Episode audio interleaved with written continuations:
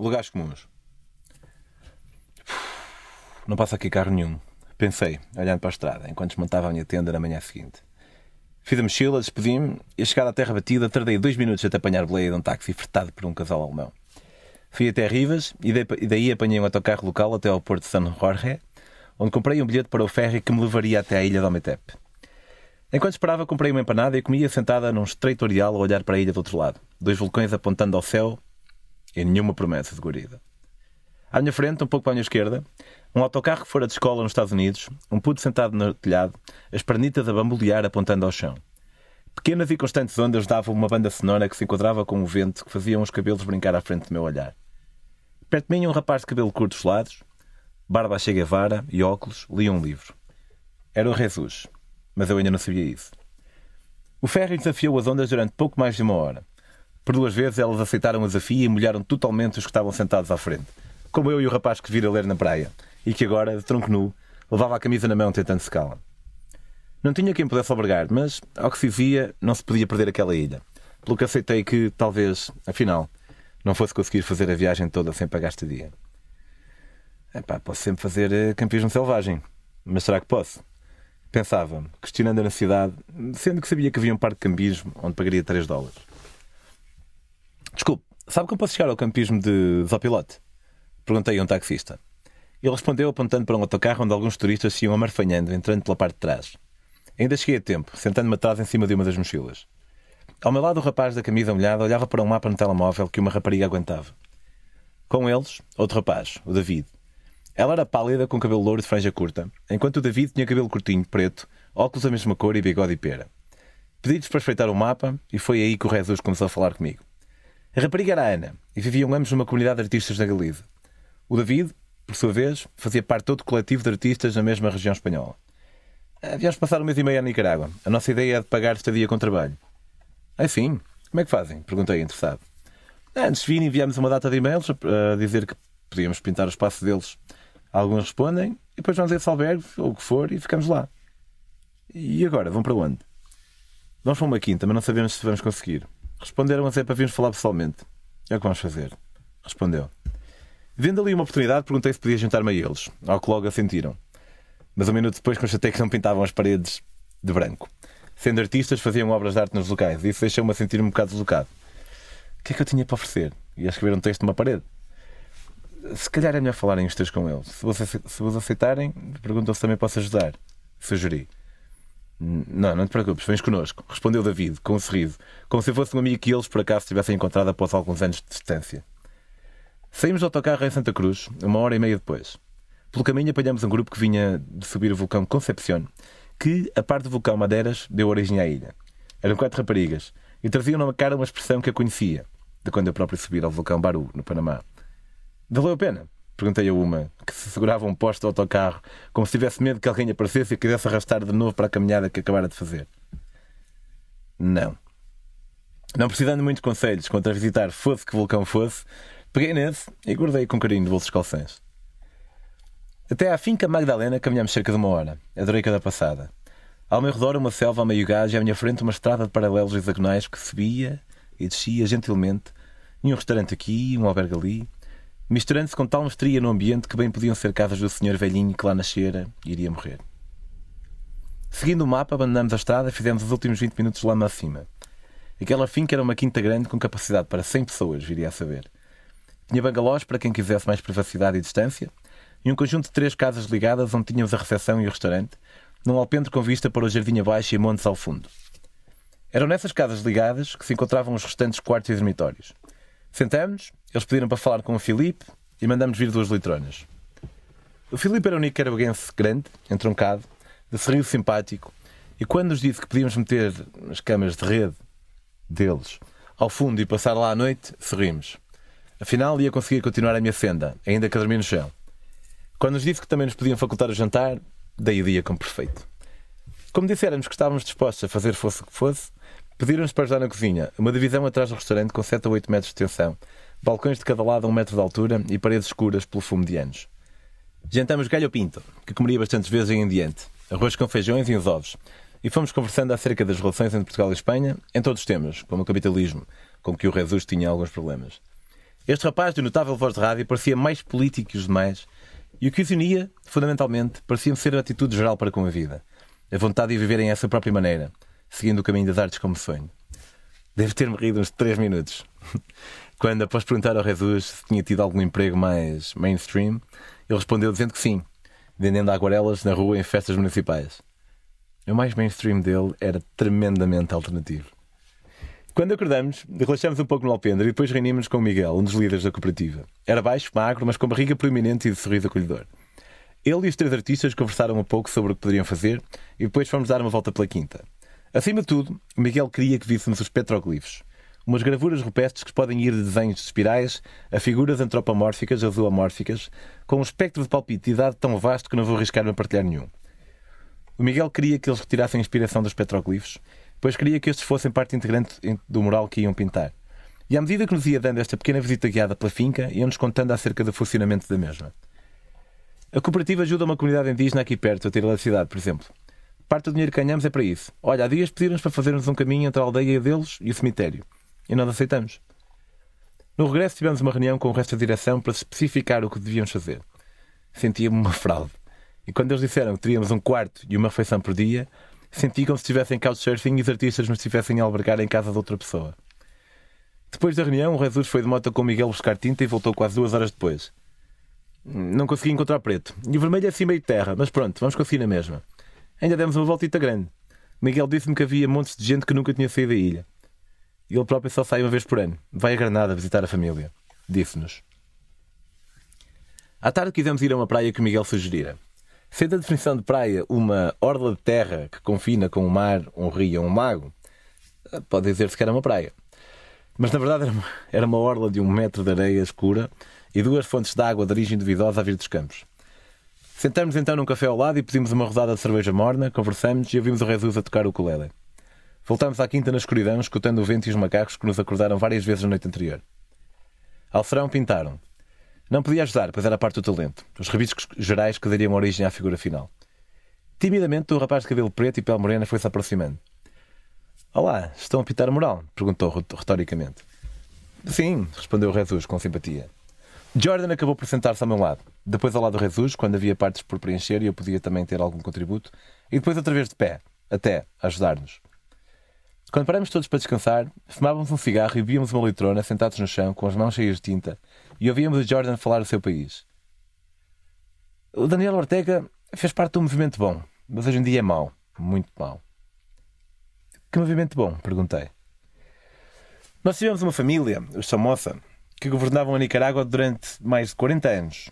Ou ele, ou eles, ou os fantoches que eles lá punham, percebes? E o Ortega fez parte do movimento que os depôs. Que movimento? Perguntou o Arthur. Ah, olha, chamava-se, ou chama-se, na verdade, porque ainda existe, a Frente Sandinista de Liberação Nacional. Nós tivemos uma guerra civil aqui na Nicarágua que chamamos a Revolução Sandinista. Por causa de Sandino? Perguntou o David. Sim, a luta contra os Somoza já vinha de antes, mas foi em 78 que ganhou mais força e em 79 acabou por provocar a fuga do Anastácio Somoza, o último Somoza. Na altura, o Ortega estava exilado na Costa Rica. Tinha sido preso, mas em 74 um comando sandinista invadiu a casa do presidente do Banco Nacional da Nicarágua e fizeram todos reféns. Estava lá uma data de gente importante. O próprio dono da casa, que foi o único que morreu, o embaixador dos gringos, os gringos apoiavam as famosas, o embaixador da Nicarágua nos Estados Unidos, entre outros. Ah, e, e, sim, em troca dos reféns exigiram dinheiro e a libertação de alguns prisioneiros. O Ortega era um deles. Eles libertaram o Ortega e ele exilou-se na Costa Rica. Quando acabou a guerra, em 79, o Ortega pôde vir e em 80 foi eleito presidente. Só que as reformas que ele implementou e a colaboração com outros países comunistas trouxeram uma nova guerra civil, em que os contras. Os contras eram o quê? Perguntei. Os contras eram os contra-revolucionários. Eram financiados pelo Ronald Reagan nos Estados Unidos e eram um grupo terrorista, basicamente. Financiados pelos Estados Unidos, mas isso é uma teoria ou. Não, não, ficou provado por um organismo independente em 84, 85, não me lembro bem. A guerra civil trouxe a maior crise que a Nicarágua já tinha atravessado. E isso levou a novas eleições convocadas pelo próprio presidente, que as perdeu. A partir daí teve sempre na oposição e ganhou outra vez em 2007. Teve algumas políticas boas, como tornar a saúde e a educação grátis, legalizar a homossexualidade e as suas políticas de igualdade de género. A Nicarágua é sexto país do mundo com maior igualdade de género. Mas também penalizou o aborto até quando a vida da mãe está em risco. Estava na cama com os narcotraficantes. Foi acusado de genocídio dos mesquites, uma tribo de indígenas, até que nas eleições de 2011 decidiu candidatar-se outra vez, quando não podia. Não podia porquê? Perguntei eu. Porque estava na lei, ninguém se pode candidatar duas vezes seguidas e ninguém pode candidatar-se uma terceira vez. E ele falhava em ambas as situações. Mas claro, o tribunal estava do lado dele e, falha... e deixaram-no concorrer. Ele ganhou. Mas que o, fraude? Não sabe. A oposição diz que sim. Mas tiveram cá os observadores internacionais e chegaram a nenhuma conclusão. Mas isso não interessa. Ele não podia ser presidente. E depois o que é que ele fez? Mudou a Constituição que limitava o número de mandatos presidenciais. E em 2017 ganhou outra vez, depois de ter expulsado do Congresso 16 deputados da oposição. Rematou, em formato de suspiro. Ah, e a enteada dele fez queixa dele por ter violado e abusado ao longo de vários anos, desde que ela tinha 11 ou 12. A enteada, que é filha da atual esposa dele, não parece que fosse inventar algo assim tão grave. Claro que nunca aconteceu nada. Lembrei-me do movimento Me Too, que me fez pensar que os únicos casos de abuso ou assédio sexual por parte de presidentes que conheço, tenham sido os abusos enquanto no ativo ou antes, acabaram por não resultar em nenhuma real punição. Falo do Bill, do Donald e deste Daniel. Ou Daniel. Mas além de se ter candidatado mais vezes do que devia, ele tem sido um mau presidente. Alguém perguntou. Mau presidente? A Nicarágua mantém-se o segundo país mais pobre da América Central. Uma região que, vocês vão concordar, já não é muito rica. Mais tarde, confirmando, fiquei a saber que, na verdade, é o segundo país com o menor PIB per capita de toda a América Latina e das Caraíbas, não apenas da América Central. É um pedófilo, é um assassino de indígenas e até a igualdade de género usou a seu favor. Nomeou em 2016 a sua esposa para vice-presidente e sabem o que é que ele disse? O quê? Perguntamos, concentrados. Que era mais um ponto pela igualdade de género, acreditam? E não acaba aqui. Um filho é presidente da distribuidora nicaragüense de petróleo. Outro gera a agência do Estado que recebe investimento estrangeiro. E os outros são donos de canais de televisão, de rádios. Tem cuidado, amor, tem cuidado. Pediu Miguelito Sandoval ao seu marido.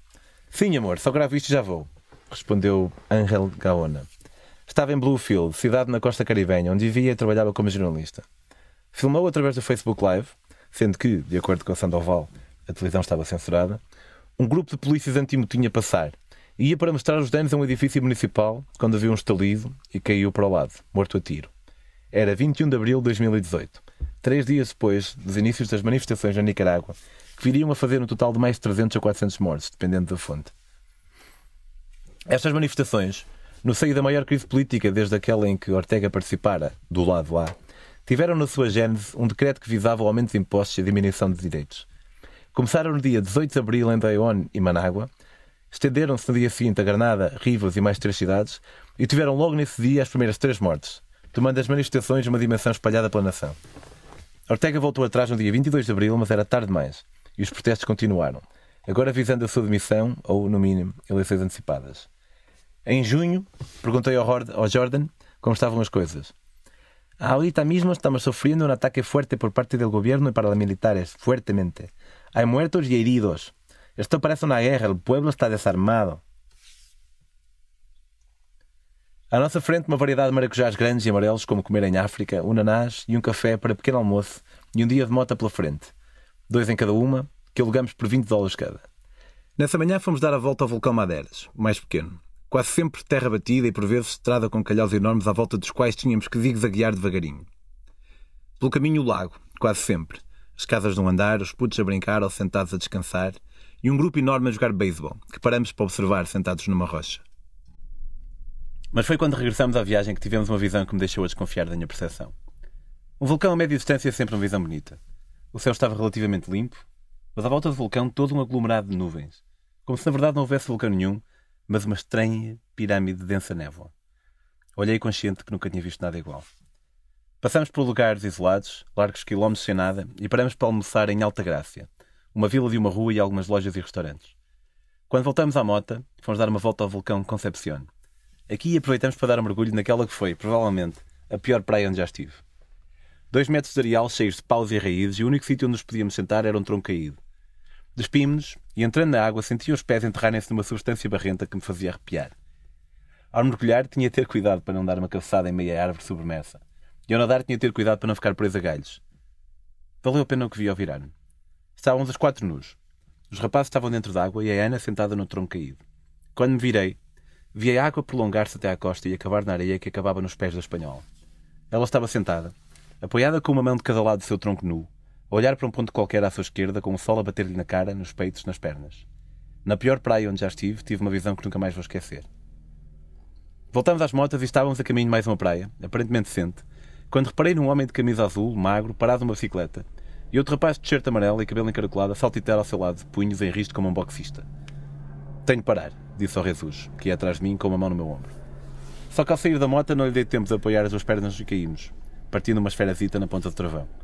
Assegurei-me que o Jesus estava bem, e quando olhei para os outros dois, o boxista já estava no chão, dominado pelo outro. Vendo que estava a dominá-lo e não a dar-lhe porrada, deixei-me ficar, atento. Mas aquilo estava estranho. O rapaz de t-shirt amarelo sangrava do topo do nariz e tentava soltar-se à medida que o outro arrastava a rua abaixo. Ei, deixa-o! Atirei. Não te preocupes não vou matar, não sou desses. Respondeu. Matá-lo? Pensei. Quem é que falou em matar-se alguém? Estranhei ser a primeira coisa em que o homem pensou. De vez em quando o rapaz conseguia soltar-se e, em vez de fugir, voltava aos pulinhos, estilo boxista para gauto e duas raparigas e dois turistas de Moto 4 que pararam para filmar enquanto eu os seguia sem saber bem o que fazer. São irmãos. O mais novo é drogado e o irmão tal volta para casa, disseram-me. Podia então focar no estrago da moto. O Jesus podia ter segurado melhor na moto, mas eu podia tê-la deixado melhor. Não, a culpa era minha. O meu coração aqueceu-se quando, mais tarde, percebi que cada um de nós queria assumir a responsabilidade sozinho por achar que a culpa era sua. Quando entregamos as motas, o rapaz ajeitaram-se de uma minuciosa análise com o auxílio das luzes do telemóvel. Perderam alguns segundos com as tais esferas do manipulo dos travões da moto de David, mas, milagrosamente, não repararam na minha. Conduzimos a Green com os capacetes pendurados no volante, o que fez com que raspassem num autocolante do lado esquerdo da moto e por isso pediram 10 dólares. Pela esfera teriam pedido muito mais. Mas agora que penso nisso, perdi aí uma oportunidade de ser honesto. Em países mais pobres ou menos envolvidos, há uma maior tendência para as pessoas se aproveitarem um pouco do turista, que aos seus olhos é bem mais rico. E isso faz com que uma pessoa, por vezes, tenha o pé atrás, como neste caso. Mas talvez, e nem nisto estou certo, só uma certeza de desonestidade implique uma desonestidade defensiva e nunca uma tendência de desonestidade. Mas é desonesto não mostrar o que fiz se ele não perguntou e limitou-se a analisar a moto quando era essa a sua função? É. Passamos mais uma noite a pintar e jeito de despedida a ver rum. Quando Miguel passou por nós, riu-se e atirou uma piada a dizer que eu era empreiteiro do grupo. O Jordan juntou-se a nós novamente. Tinha vindo do vulcão e era a única pessoa que tinha gostado de o fazer. Fizemos uma boa parte da pintura ao som de Diolinda e no final sentámos à volta de Jordan para ouvir o impressionante conhecimento que tinha de factos e datas históricas do seu país. É por isso que eu não me envolvo em política, disse o Jesus. Como assim? perguntei. Tio, não voto, não quero saber. Mas, enquanto elemento de uma sociedade, não achas que tens o dever de votar? Não, não és que seja assim, tudo ou nada, respondeu, como se já tivesse tido essa conversa. Nem acho que as pessoas que não votam não têm direito de criticar, acho que têm na mesma. Mas, disse eu, eu acho que as pessoas têm o direito de não ter passaporte, nem nacionalidade, nem nada. Viver totalmente fora do sistema. Mas parece-me que quando não escolhem fazer, quando continuam a beneficiar de um sistema educativo, por exemplo, ou de saúde, devem envolver-se. Não é que acho que quem não vota não deva poder beneficiar de determinados serviços, mas não parece ridículo que quem vote beneficie de serviços extra, por exemplo. Se este trio não fosse a direção contrária à minha, tinha-me colado a eles mais uns dias. Não tanto por me terem empregado como empreiteiro, mas porque gostava deles. E a maneira como tinham recebido mostrava-me o altruísmo latente que tinham. Aceitaram-me, sem saber se a inclusão de um quarto membro não previsto iria ser bem recebida. Despedimos-nos e caminhei até à estrada de Alcatrão.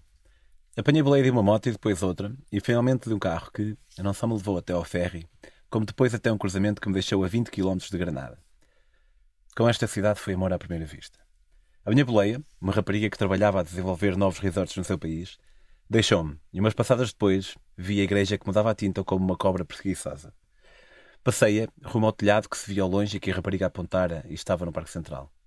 Era um parque grande com vários pequenos jardins, bancos ocupados por, uns, por fins semaneiros, senhoras a vender raspadas, outras a vender roscas, uma espécie de fartura. Do lado oposto de onde eu viera, a igreja tinha um amarelo tão bonito que dava a vontade de passar um dedo na parede para confirmar se já tinha secado. De onde viera, uma fileira de cafés com turistas a relaxar em cadeiras de balanço. À minha direita, um longo corredor alpendre onde velhas vendiam fruta. Entrei no parque, caminhei menos de um minuto e as senhoras dos raspados apareceu outra vez. Com uma peça metálica, começou a raspar um pedaço de dois litros de gelo. Parou, abriu a cápsula na peça e deitou o conteúdo num copo de plástico. Verteu-lhe um líquido grosso e viscoso lilás e depois leite condensado, por mais de 10 córdobas. Sentei-me com aquele simples e delicioso gelado a fazer tempo enquanto esperava pelo meu anfitrião, olhando para tudo o que me rodeava. Quando se aproximou das cinco, pus-me a caminho, seguindo os passos que me recomendaram. Passei por casinhas amarelas, vermelhas e azuis e fui dar à sua, desta última cor. Estava sentado no chão com o computador ao colo, quando vi um rapaz do seu metro e setenta, um pouco transpirado, cabelo preto, moreno típico local, de óculos de sol. O Aurélio andava um pouco cansado porque andava a preparar-se para uma ultramaratona e tinha feito, nessa manhã, mais de 40 km a correr. A sua próxima corrida seria no fim de semana seguinte, em Ometepe, de 50 km. Já fizeram uma de 100. Sentamos na sala a estar a conversar. Tinha visto no seu perfil que tinha lido 53 livros num ano e quis puxar por aí. Mas a conversa estava perra. Ele sorria, respondia às minhas perguntas, mas parecia só fluir numa direção. Quando eu questionei sobre os seus planos para o resto do dia e me perguntou o que queria fazer, sugeri um passeio ou uma cerveja. Não sei se ele estava cansado e arrebitou, ou se tinha um processo de meia hora de ver a onda dos hóspedes, mas mudou radicalmente. Talvez precisasse de lance, e apanhou quando lhe perguntei acerca do presidente. Seguíamos pela sua rua a fugir do parque, passamos por uma avenida larga, chegamos ao Lago Nicarágua e fomos-lo ladeando. Tal como Jordan, o Aurélio detestava o presidente. Criticava-lhe a corrupção e a descaradeza.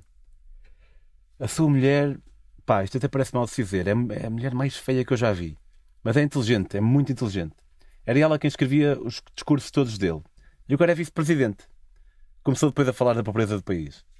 Eu sei o que é pobreza. Eu sei o que é não ter dinheiro para cadernos e ter a apanhar folhas do chão com pedaços brancos para usar. Uma data de gente a viver numa casa pequena. E hoje há pessoas que vivem assim também. A Nicarágua é o segundo país mais pobre da América Central. E estamos perto do Haiti. Vá lá, vamos chegar a ser os primeiros em alguma coisa. Disse, com tom de quem encolhe os ombros. Foi mais ou menos aqui que o meu pé desceu de um passeio de 30 centímetros e aterrou no tornozelo. Agarrei-me a ele sentado no chão. Visitar o vulcão Mombacho estava fora de questão. Não sabia que, por não parar e continuar a viajar, ficaria com o tornozelo inchado por mais de um ano. A custo, fomos à procura de um bar para bebermos umas tonhas, a cerveja nacional. Sentamos em dois bancos altos numa esplanada improvisada no passeio, com os cotovelos apoiados num barril de madeira, e o Aurélio foi-me contando algumas histórias sobre uma hóspede Airbnb toxicodependente. Outras sobre si mesmo, sobre as viagens que fizera por mais de 15 países na Europa, sobre a sua família, o seu trabalho. O meu anfitrião tinha criado uma ONG para ajudar pessoas com adições a álcool e drogas, e isso enquadrava-se perfeitamente com o tipo de pessoa que me estava a parecer ser. Eu. eu tive oportunidades, e agarrei-as. E tento ajudar os meus irmãos, os meus sobrinhos e a minha mãe. A minha mãe agora está doente, eu encarrego-me das suas despesas. Mas no outro dia comprei umas sapatilhas por 100 dólares. E podia ter dado esse dinheiro ao meu irmão, que ganha pouco mais que isso por mês. E não dei. Ai, Pedro. Desabafava, momentos antes. Passávamos pela igreja de Guadalupe e entrávamos na avenida de la Calçada, cheia de restaurantes com turistas a deleitarem-se. Ainda que não tenha dado os 100 dólares ao irmão, achei que era boa pessoa só por ter pensado, como se isso fosse suficiente. Não é. Mas talvez sugira que se preocupa, e preocupando-se, talvez isso leve a que, noutras situações, acabe realmente por agir. Mais tarde, sentados na esplanada, acabou por me dizer que ajudava mesmo a sua família e outras pessoas que beneficiavam, não só da sua ONG, como também do tempo que lhes dedicava, metade do mesmo em regime de voluntariado. Apesar de ele não me ter feito pergunta nenhuma acerca das sapatilhas, acabei por responder, meio atabalhoadamente, dizendo: Bem, eh, é a tua vida, no final de contas. Uma resposta sem valor nenhum. Pois está claro que a vida dele, ele já sabia isso. É um conhecimento que quase toda a gente tem, que a nossa vida é nossa. Sendo a vida dele, pode gastar o dinheiro dele como quiser, é certo. Mas não sei se é sensato comprar-se umas sapatilhas por 100 dólares. Não o julgo por isso. Eu próprio certamente já gastei bastante dinheiro comprando algo numa instituição que tem dinheiro a mais.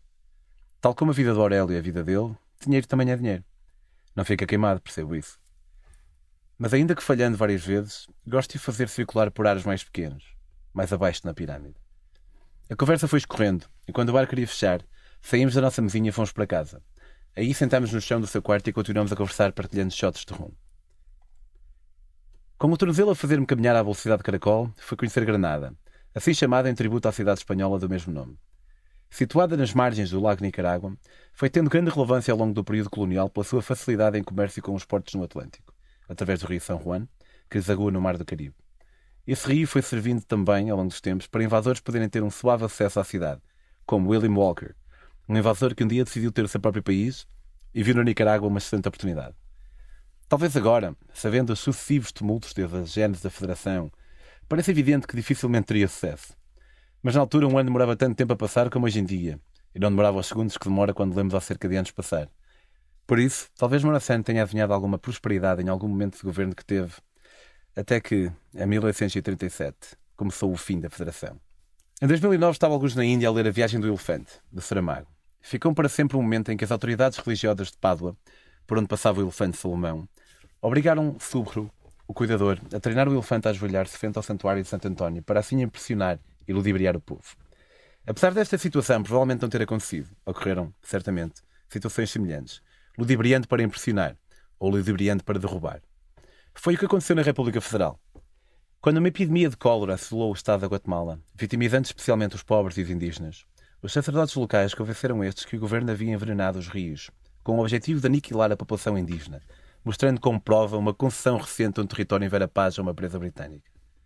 E rompeu a violência, com os indígenas a matar brancos e liberais, a queimar as suas casas e prontos para enfrentar Mariano Galvez, o chefe de Estado da Guatemala.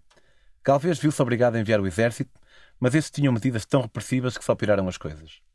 Surgiu na história Rafael Carrera e Túrcios, um analfabeto carismático que viria a ser líder da Guatemala durante quase 20 anos e que a Igreja anunciou aos nativos ser o seu anjo descido dos céus para os proteger e vingar-se dos hereges, liberais e dos estrangeiros.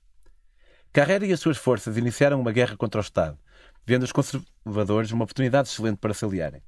O governador Mariano Galvez pediu ajuda a Morazán, mas quando este chegou à Guatemala, já Galvez abandonara o governo. Quem estava no poder ofereceu-se para o passar para Morazán, ficando este com a condição de presidente vitalício. Mas Morazán recusou, uma vez que tal cargo era contra os seus princípios. Carrera foi derrotado várias vezes, mas nunca aprisionado, e voltava sempre a atacar, mal as forças de Morazán abandonavam o Estado e assim a Federação começou a acusar cansaço, respirando cada vez mais pausadamente, como quem se prepara para morrer. Em 1838, a Nicarágua, as Honduras e a Costa Rica decidiram seguir o seu rumo sozinhos. E em fevereiro de 1839, Saía a caneta para escrever a certidão de óbito da Federação, quando Moraçan terminou o seu mandato com o Congresso dissolvido e nenhuma base jurídica para nomear o seu sucessor. Dizer que a história é escrita pelos vencedores é falacioso. Moraçan ganhou e perdeu, e ganhou e perdeu. E ganhou. E no final, quando, de peito aberto, momentos antes dizeram dos soldados que estava prestes a fuzilá-lo para aprimorar a mira, perdeu para sempre. Mas hoje é reverenciado por muita gente pela introdução de reformas nos mais variados campos, como económico, político e educativo. Enquanto a Federação dava os seus últimos suspiros, Morazán foi eleito chefe de Estado de El Salvador em julho do mesmo ano, apenas até Carrera descobrir e declarar guerra a este país. Enquanto houvesse Morazán, havia a possibilidade de uma federação. Depois foi a vez da Nicarágua e Guatemala assinarem um tratado em aliança contra o governo de Morazán e Carrera pedir a revolta dos salvadoranos. Houve batalhas, motins e ainda a Batalha de San Pedro Peruplan, no qual Morazán só precisou de 600 salvadorenhos para derrotar 2 mil soldados inimigos. E em março de 1840, Morazán fez por demonstrar a todos os seus atacantes que tinham razão, pois ele tentaria uma última vez restaurar a Federação. Juntou 1.300 homens e com eles marchou até Guatemala, perdendo ao fim de alguns dias e anunciando a sua resolução de exilar-se no Peru, pois não desejava causar mais problemas a El Salvador. Aquele bichinho que este tipo de pessoas têm piou alto quando Morazán soube das preguições sofridas pelos seus partidários às mãos de Carrera. Quando soube que Braulio Carrilho, governador da Costa Rica, tinha restringido as liberdades individuais e a liberdade de imprensa, e até quando soube que revogou a Constituição de 1825, substituindo-a por uma que dava liberdade e poder eterno ao governador. Deixou-se ficar. Até que, em 1841, os britânicos começaram a invadir no território da Mosquitia, entre as Honduras e a Nicarágua, e sentiu que tinha de regressar, com a ideia também de invadir a Costa Rica, que apesar de não lhe interessar particularmente, servia para os seus propósitos expansionistas no resto da América Central. Braulio Carrilho, não querendo banho de sangue, não quis lutar e aceitou a sua destituição, exilando-se para El Salvador. Morazán passou, assim, à revogação de algumas leis promulgadas até então, bem como à convocatória de uma Assembleia que o nomearia chefe supremo do Estado da Costa Rica. Em setembro de 1842, menos de meio ano depois da sua nomeação como chefe supremo, Morazán tinha já perdido a maior parte do apoio inicial que o tinha levado até ali.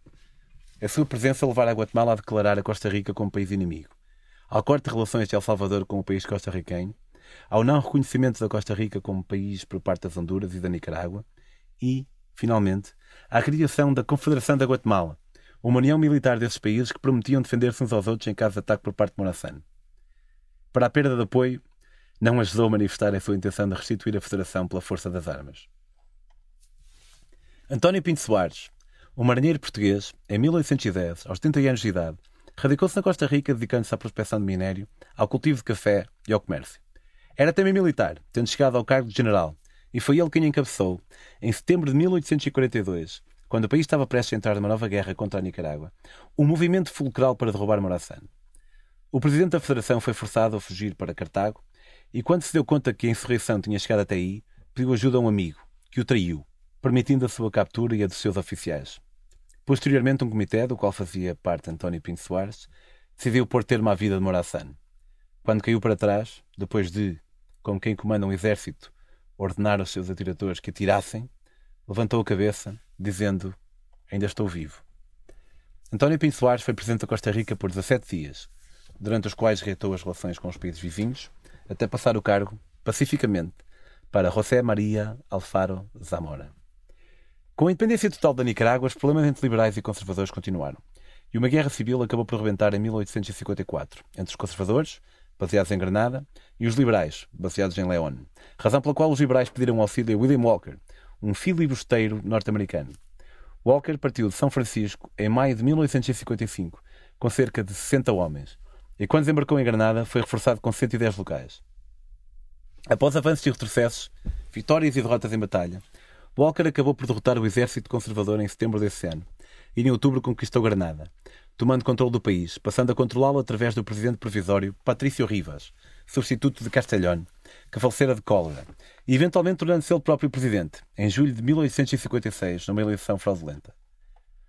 Antes da sua eleição, porém, abaixo da Nicarágua, a Costa Rica, na figura do presidente Juan Rafael Mora Porras, deve ter começado a sentir sinais de stress pós-traumático e, inteligentemente, rejeitou os esforços diplomáticos, começando ao invés a preparar-se para o conflito.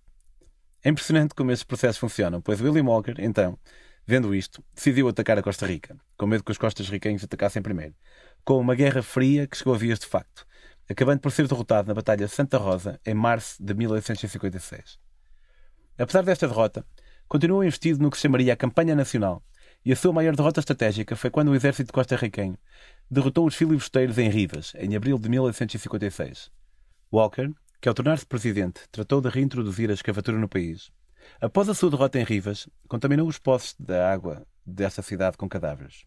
Mais tarde, uma epidemia de cólera espalhou-se pelas tropas da Costa Rica e a população civil desta cidade perdeu, em poucos meses, 10 mil pessoas. Do norte chegaram as tropas hondurenhas, sob a liderança dos irmãos Ratrus, que se juntaram aos salvadorenhos. E em junho de 1857, após a rendição de Walker, os Ratrus fizeram a sua entrada triunfal em Comayagua, a então capital das Honduras, onde, 30 anos antes, Morazán também fizera a sua entrada triunfal depois de derrotar o exército enviado por Manuel José de Arce, como se a América Central estivesse amaldiçoada e destinada ao conflito eterno. Conhecendo melhor Granada, sentia-a orgulhosa e à altura do que me tinha prometido no dia anterior, quando a vira fugazmente pela primeira vez. Subi, com dificuldade, à torre do cimo da igreja de La Merced e quedei-me a olhar para a cidade, a catedral amarela ao fundo, as casas enquadrado com uma espécie de claustro no meio, as pessoas a passar. Voltei a descer e segui sem destino, evitando passar pelas mesmas ruas. Segui pela fábrica de charutos Mombacho, criada por um par de mochileiros em 2010 através de uma família produtora local. Comprei uma caixa para um amigo e continuei. Quando o pé se queixou mais, parei num bar da Avenida da La Calçada, ao lado de uma mesa onde duas turistas pagavam um lanche a duas meninas locais de tranças. Em Manágua, esperava-me o Alex. Eu tinha de chegar antes do meio-dia, hora que partiria para o trabalho, chegando só às 11 da noite. Saí de casa do Aurélio, seguindo o mapa no telemóvel até à saída da cidade, e abordei o Martin, que ia direito à capital. O Martin tinha boné, boné preto e um estilo que sugeria uma onda hip-hop. Estudava gestão de empresas, mas tinha também uma empresa de transportes, levando turistas pelo país e também até a Guatemala. As pessoas andam sempre a dizer-me que as Honduras e El Salvador são perigosos. Quase cada vez que apanho uma baleia falo disso é o que ouço. Disse-lhe. E como esses comentários são recorrentes, começa a ficar assustado, é verdade. Nunca tive problema nenhum lá. Mas, uma vez na Guatemala, um autocarro atravessou a nossa frente. Tivemos de parar, eram assaltantes. Estava eu e o meu pai como guias e 20 turistas polacos. Levaram tudo, toda a gente, e quando foram embora disseram que, nos... que só nos podíamos mexer daí a duas horas. E respeitaste isso? Hermano, tu fazes o que os gajos te dizem, meu. Não comprometes. Deixou-me a 8 km da casa do Alex. Tinha tempo e vontade de caminhar, mas com o tornozelo destruído tornava-se demasiado penoso. Tentei algumas boleias sem sucesso e acabei por apanhar uma rickshaw. Algo estranhamente comum naquele país. És condutor há muito tempo? Perguntei ao rapaz. Mais ou menos. Há uns dois anos, respondeu. Ganhas bem? Mais ou menos. Quanto? Cerca de 400 dólares por mês, irmão. Disse como se fosse pouco, mas parecendo-me razoável para o segundo país mais pobre da América Central. Quando me disse que trabalhava todos os dias, 12 horas por dia, Vi a mesma informação com alguma perspectiva. E ela é tua? Perguntei. Não, alugo, pago, pago 15 dólares por dia. Porquê é que não compras uma? É que uma custa 12 mil dólares, afirmou para meu espanto. Mas fiquei a questionar-me se isso não era o valor de que ele aluga a rickshaw dizia para os encorajar a comprar uma. O que é que já comeste aqui na, na Nicarágua? Perguntou-me quando passávamos de uma estrada para uma rua mais estreita. Tem sempre um bloqueio quando me perguntam acerca da comida dos países onde passo. Posso replicar mil conversas que tive, mas sou incapaz de decorar mais que um ou dois nomes de pratos a cada dois meses de viagem. Viu-me encabulado e perguntou se já comera popuças. As papuças são um prato salvadorenho que povos de outros países dizem ser o seu país. E é uma tortilha espessa recheada com diferentes ingredientes. E muitas vezes com uma pequena salada no topo. Quando lhe disse que não, paramos numa lojinha, vi desaparecer e regressar dez minutos depois com uma para mim. A casa do Alex era uma numa rua pedonal onde todas as casas se mostravam por detrás de um gradeamento, geralmente com alpendres, como era o caso do lar do meu amigo. Lancei dois Olá! para o outro lado das grades e vi o rapaz aparecer. Tinha um aspecto tipicamente nicaragüense e um sorriso agradavelmente infantil. Abriu o cadeado, que estranhei estar fechado, apesar de haver gente em casa, e sentámos-nos no alpendre a conversar sobre as suas viagens ao Chile e à Argentina, sobre uma eventual visita à Europa e sobre o seu emprego num call center para a Netflix, que odiava. Recebo cerca de 70 chamadas de toda a América Latina todos os dias. Os peruanos não nos deixam falar. Os mexicanos não percebem nada. E depois há aqueles que nos tratam mal. Pouco depois foi trabalhar e eu fiquei em casa. Queria um dia de férias, queria descansar o tornozelo e queria escrever. Foi o que fiz, toda a tarde, no seu alpendre. No dia seguinte, depois de comer uma pratada de galho pinto e plátano frito, cortesia da sempre generosa mãe do Alex, foi conhecer Manágua. A capital nicaragüense foi vítima, ao longo dos tempos, de deslizamentos de terra, inundações e principalmente terremotos, que lhe foram arrancando décadas de desenvolvimento, sendo os terremotos mais recentes aqueles de 1931 e 1972. Quando comentei com alguém que aquela era uma das capitais menos inspiradoras onde já estivera, disseram-me que ainda não recuperara do abalo dos anos 70. A ferida jorrava sangue em todas as direções.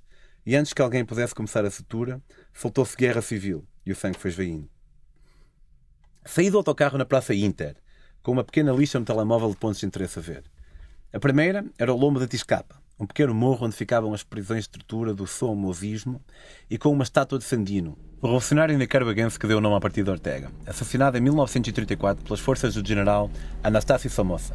Este levaria a cabo um golpe de Estado dois anos depois para iniciar uma dinastia de mais de 40 anos e uma liderança que acabaria com o seu próprio assassinato pela parte de Rigoberto López, agraciado como herói pelos sandinistas em 1956.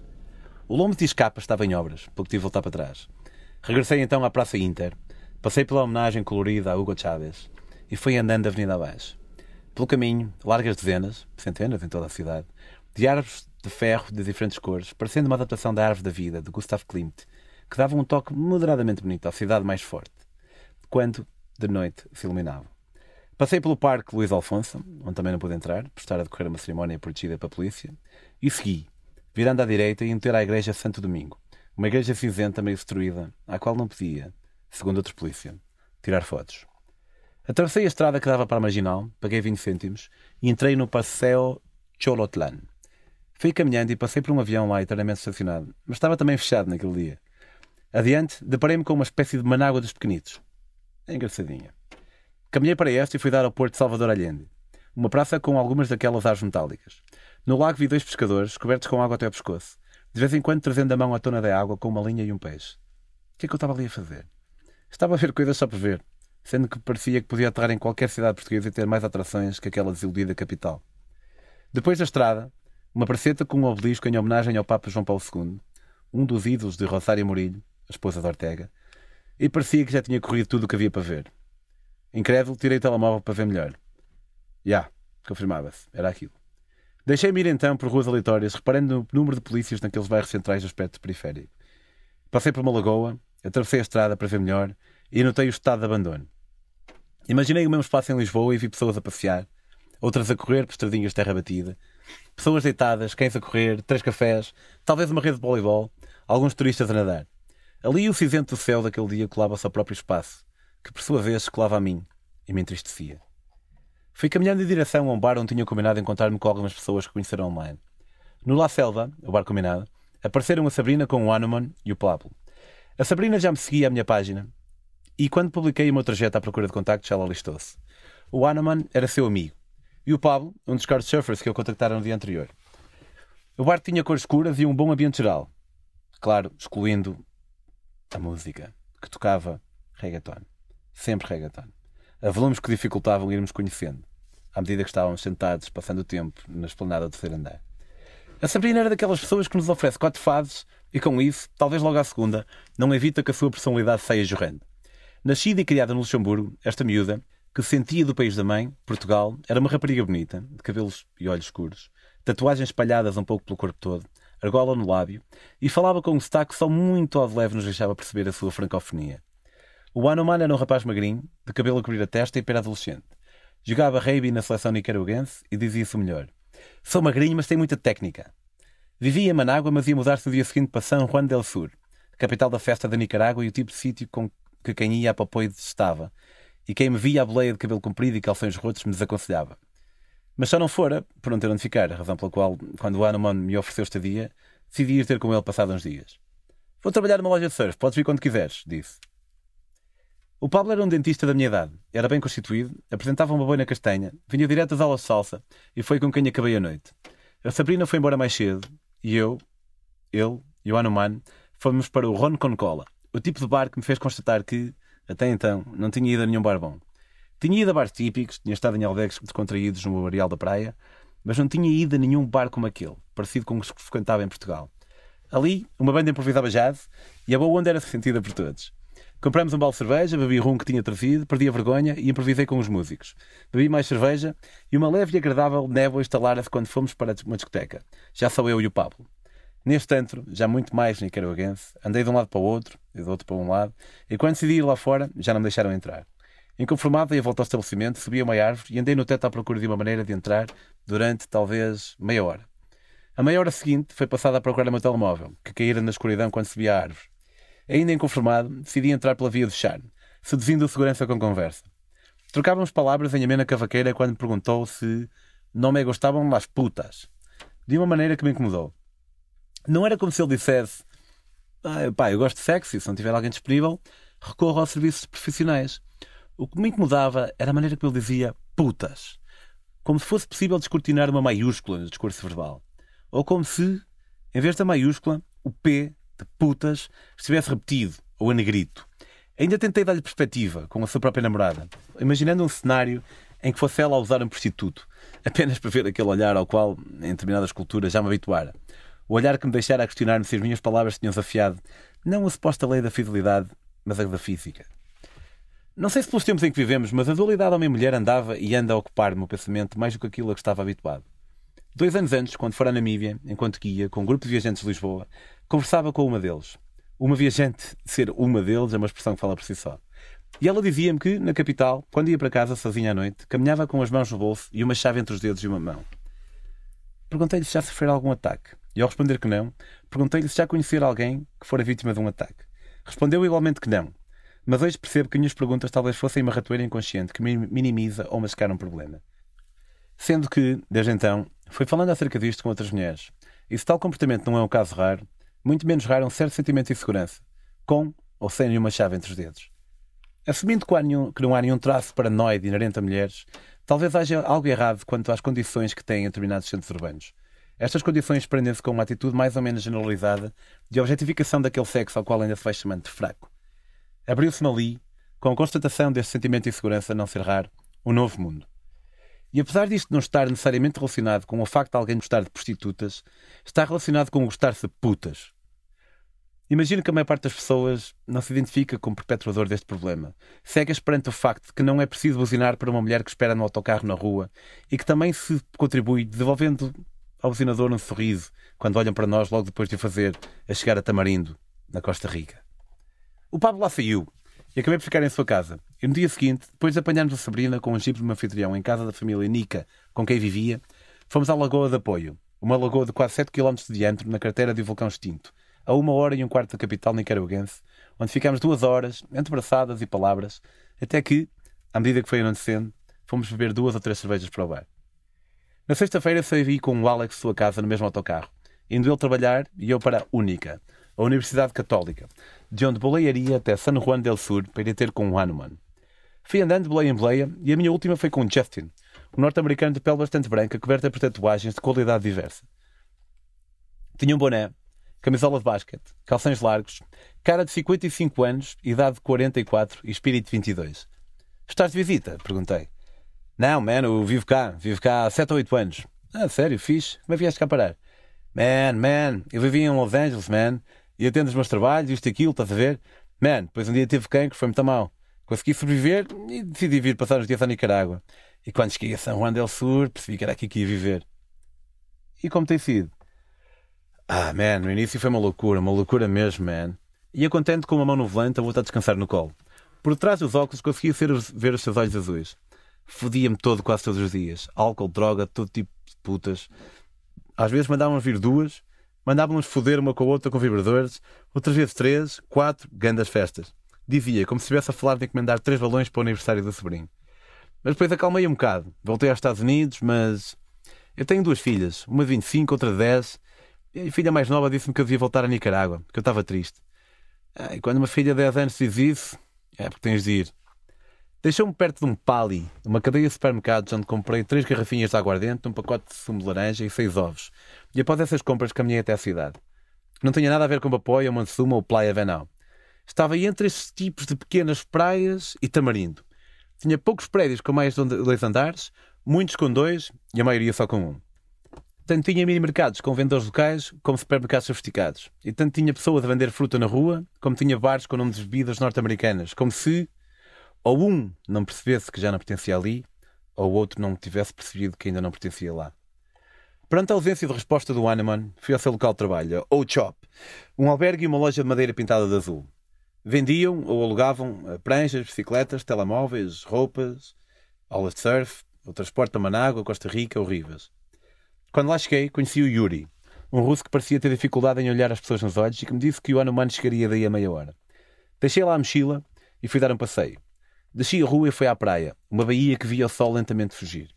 À minha frente, uma mãe e um pai jogavam futebol contra os três filhos. E ao fundo, um pouco para a minha esquerda, num paredão, via silhuetas de pessoas a passar. Deixei o sol escapar-se, olhei para o relógio e fui ter com o meu recém-amigo. Fora da loja encontrei o Bastian, o dono, um francês de calças de ganga, camisa aos quadrados e chapéu, cabelo surfista. O Anuman já chegou? Perguntei. Não, pá, ninguém sabe dele. A mãe dele já ligou, toda preocupada, a dizer que não veio há três dias. Entrei e sentei-me nos bancos feitos de paletes a pensar no que fazer. À minha frente vinha um bar, no canto oposto a mim uns cabidos com roupa para venda, pranchas penduradas. Espera, deixa-me ligar a uma amiga a ver se ela sabe dele, disse ao Bastian, que sentara ao meu lado. O que é que se passa? perguntou-me a Sabrina. A mãe dele ligou-me toda preocupada. A última vez que falei com ele, ele ia comprar erva, disse-me o Bastian, quando desliguei. Ok, respondi. Vamos ligar à polícia. Eu não posso ligar, só meto-me em problemas, respondeu o gajo. Tudo bem, eu ligo. Não temos de falar de erva nem nada, só perguntar por ele. Ligámos para quatro estações e ninguém sabia, nem parecia muito interessado em saber. O tempo foi passando e comecei a ver o meu futuro próximo escurecer. Houve, eu, eu ia ficar com o Anima no quarto dele. Achas que podia dar podias dar-me as chaves do quarto? Perguntei-lhe. Não sou eu que tenho, é a minha babysitter. E, ele, e ela não te vai dar sem ele dizer nada. Ok. E achas que dava para eu ficar aqui? Nem que fosse no chão? Não, pá, isto é um albergue, passam aqui pessoas. E lá atrás? Ou tenho tua casa, se puder ser, só uma noite. Nem que fosse cá fora, tenho uma tenda. Não, não pode ser, não dou coisas de graça. Antes sim, agora não posso ajudar-te. Respondeu, a olhar para o telemóvel. Olhei para a minha esquerda e encontrei o Sam, sentado em silêncio. Era amigo de infância do Bastian, era da minha idade e mais alto de 5 centímetros que eu. Tinha um chapéu preto e um ar de quem, se quisesse, atravessaria uma parede de estuque com um calmo e imponente soco. Era daquelas pessoas que falava baixa e calmamente e que, sem ter cara simpático, não tinha cara de ser o contrário. E tu? perguntei, a medo. Achas que podes ajudar-me? Sim, posso ajudar-te, respondeu à segunda. Falava tão baixo que não tinha percebido a primeira vez. Quando nos sentámos na beira do morinho, apercebi-me do meu comportamento. Sei que sou uma pessoa simpática e que as pessoas normalmente gostam de mim. Não me esforço beijamente por agradar, mas também gosto que gostem de mim. Mas como o Sam, senti-o que por vezes sinto com pessoas que são um pouco mais taciturnas, como uma tácita vontade de agradar. Não gosto disso, porque faz-me pensar naqueles que têm um, familiar qualquer que é mais ríspido ou nem sempre está bem disposto e fazem tudo para não o perturbar. Isto, em última análise, parece-me injusto para quem é naturalmente agradável, acabando essa pessoa por sair lesada pela sua própria boa vontade. Assim, dei por mim a contar alguns episódios ao Sam, inconscientemente tentando que ele gostasse mais de mim e se sentisse confortável em estar a albergar um estranho. É complicado esta nossa mente. Pois agora, a ler as minhas notas e reescrevê-las, penso, ao mesmo tempo, que até é inteligente fazer-se por ser apreciado por quem arriscou por nós. Mas é mais que isso. É como se eu fizesse uma posição de uma certa inferioridade ao invés de igualdade, como aquele pedinte que é cordial para lá do razoável. Emprestaram uma bicicleta amarela sem mudanças e fui atrás do Sam. Saímos da cidade, pedalamos 10 minutos e chegamos a casa. Estava, tal como o Bastian, casado com uma nicaragüense e vivia numa casa de dois andares. Deixei as minhas coisas no quarto, tomei banho e estava a bater quatro dos meus ovos quando ele me deu algumas batatas doces e vegetais cozidos para aquecer, acrescentando um setento apreciado. Sentei-me no alpendre e fui comendo enquanto brincava da minha aguardente laranja a ouvir música, quando o Hanuman deu sinais de vida. O que aconteceu? É uma longa história. Não quis insistir. Combinamos que ele enviaria uma mensagem à Mariela, à babysitter, para ela me dar a chave no dia a seguir. Estava safo. Ou estaria? Depois de uma noite desapontante para a ideia que me tinham vendido desta localidade, acordei, fiz as malas e pedalei contente até ao shop para receber as chaves da Mariela, com quem o Hanuman já tinha falado. Encontrei lá o Bastian. Olá, tudo bem? Olha, podes ligar a Mariela, por favor? Ele olhou para mim e hesitou. Não. Se é para chamar a Mariela para dar as chaves, não vou ligar-lhe. Eu tenho esse quarto para o Hanuman porque ele trabalha para mim. Se ele estivesse aqui e quisesse receber, tudo bem. Mas sem ele aqui, não vou deixar-te lá ficar. Na categoria de sorrisos detestáveis, aquele que está em primeiro lugar é o de quem está a ser foleiro para connosco, mas quer convencer-nos, ou a si próprio, que não o é. Por isso os cantos dos lábios organizam-se num estranho jogar. A sério? Sim, a sério. Estão é albergue, as pessoas pagam para ficar aqui, eu já dei coisas de graça, mas já não o faço. Mas o quarto vai ficar vago. É assim, tu fumas, bebes, tens dinheiro para pagar, deves contribuir para as economias locais. Neste caso, a dele. Não estava à espera daquilo. Disse, ok, encostei-me para trás e enviei mensagem ao Alex a perguntar se podia ficar com ele essa noite em Manágua. Saí da loja. Deixou-me triste. Os meus planos tinham saído furados, mas com isso sempre lidei bem. O que me gostou foi alguém mandar outra pessoa para Manágua quando tenho um quarto vazio. Se ele pudesse alugar o quarto, eu percebia. Ia tirar dinheiro, ficando lá sem pagar. Não era esse o caso. Talvez o que mais me impactou foi aquele fumas e bebes, tens dinheiro, deves contribuir para a economia local. Tirando a parte que sugere que, caso nem bebesse nem fumasse, já não tinha contribuído para nada, senti que estava a acusar-me de ser um aproveitador. Seria eu um chulo e não sabia? Fui caminhando em direção à saída da cidade com a ideia de chular uma boleia a alguém e ia pensando nisto. Fiz as contas e percebi que, na minha vida, já havia ter contribuído com mais de 20 mil euros para economias locais, distribuídas por várias viagens. E bastava esse valor ser, ser 10% superior que, daí uns meses, chegada a altura de pagar impostos dos livros que tinha vendido no ano anterior, ficaria sem dinheiro nenhum. Nenhum. Seria assim tão grave querer não ter a conta a zeros e viajar na mesma? Pedia algo que deixasse as pessoas mais pobres? Uma boleia, um espaço para dormir, uma garrafa de água da torneira? Seria um chulo? Não, não sou. Dizer estou de consciência tranquilo com isso incomoda-me um pouco, por ser o que os culpados costumam dizer. Mas a verdade é essa. É uma questão que normalmente não me colocaria, mas não gosto de ser impermeável. Talvez eu tenha sido ao longo dos tempos com uma ideia acerca de mim imutável e tento mudar. Por isso penso, fazendo para não descartar observações que fujam da minha percepção de mim mesmo. O sentimento foi se dissipando, e à terceira boleia, numa caixa aberta de uma carrinha, debaixo da capa de plástico para me proteger dos chuviscos, prenda nos ouvidos a mostrarem meu novo álbum, já me sentia melhor. Deixaram-me na única, a 7 km e meio da casa do Alex. Com o pé em melhor estado, decidi caminhar, e foi a experiência mais interessante na capital. Primeiro passei por bairros com grandes casas por detrás de grandes muros, um segurança em cada esquina. Passei depois para uma parte mais deserta, e quando a deixei, fui entrando num bairro onde várias casas eram de chapa. Em vez de estrada, havia dois caminhos de cimento de cada lado, de quase um metro de largura, e entre os dois pequenos montes de terra ou poças aleatoriamente distribuídas que, que impossibilitavam qualquer carro passar. Acho que, acho que ainda era um bairro lata, pensei. Questionei a minha segurança e logo seguida questionei essa questão. Queria eu ser a pessoa que relacionava pobreza com crime? Apesar de ser inegável uma relação de crime de assalto e pobreza superior à relação de crime de assalto e riqueza, será assim tão grande que torne provável uma pessoa ser assaltada quando passando por um bairro pobre? Se a probabilidade de ser assaltado num bairro rico da Nicarágua for de 1 em 10 mil, número à sorte, e num bairro pobre for 100 vezes superior, continua a ser improvável. O meu instinto era meter-me no tuk-tuk, mas quis batalhá-lo, pois pela primeira vez estava a ver algo interessante naquela cidade. Pela primeira vez apercebia-me realmente da pobreza de que me falavam, como se estivesse até ali esquecida, envergonhada. Alguns esgotos eram a céu aberto, alguns putos andavam descalços, uns olhavam para mim, outros não. Passei por casas onde faziam missas com música alegre que se podia ouvir da rua, por cemitérios onde centenas de pessoas socializavam como se estivessem num parque, deixando-me a pensar que seria um ponto de encontro aos sábados, Passei por casas que me pareciam feitas por dois ou três porquinhos, uma ou outra pintada. Passei por estradas de uns 100 metros onde ninguém apressava o passe e eventualmente fui ter aquela rua que dava para a rua do Alex.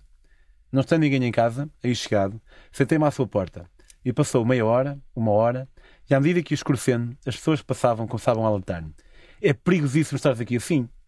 Perigosíssimo, pensei. Que seria feito o simples perigoso? Analisava a minha situação quando uma senhora veio ter comigo e pediu-me para esperar no seu alpendre, do lado lá das grades que mantinham os maus do lado de fora. O Jimmy vivia em Malpai Filho, uma cidade a uma hora de autocarro de León, onde cheguei com duas boleias apenas. À segunda, estava sentado na mochila numa rotunda, poucos carros a seguir para o meu destino, quando parou um carro normal de cinco lugares com sete pessoas.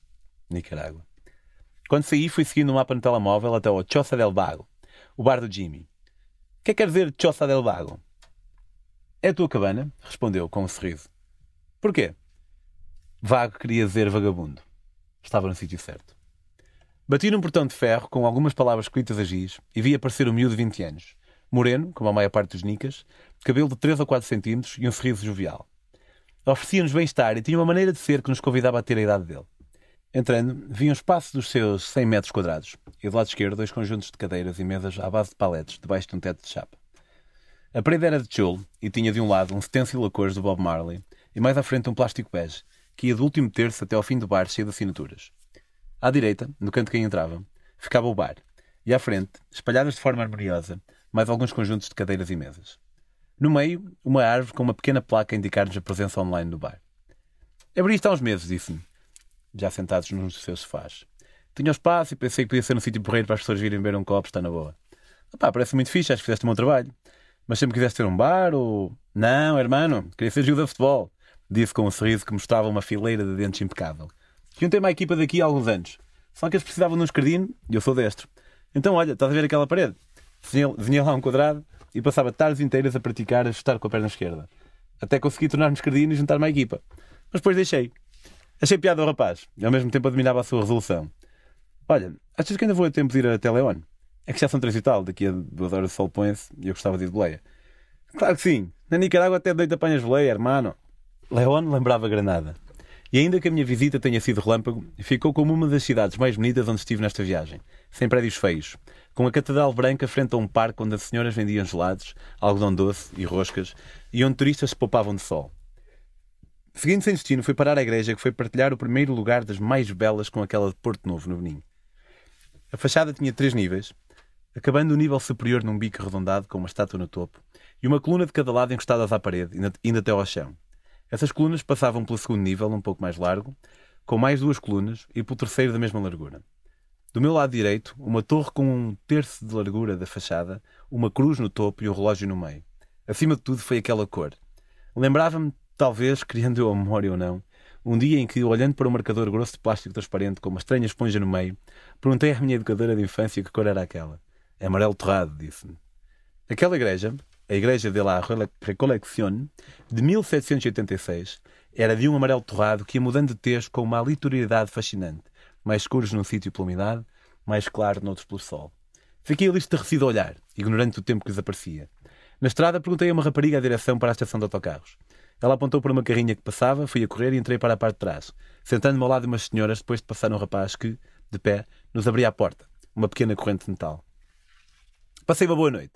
Conheci outros couchsurfers de Jimmy, o Russ e a Stella, dois norte-americanos que andavam numa viagem de seis meses pelas Américas, e o Halfdan, um norueguês quase albino, de cabelo e pestanas brancas, que estava a fazer uma viagem semelhante à minha, mas num sentido inverso. Mas andas só de boleia? perguntou-me. Sim. E é fácil? É super fácil, man. E assim mudou o seu método para o resto da sua viagem. Ficamos numa divisão contígua ao bar de paredes de tijolo.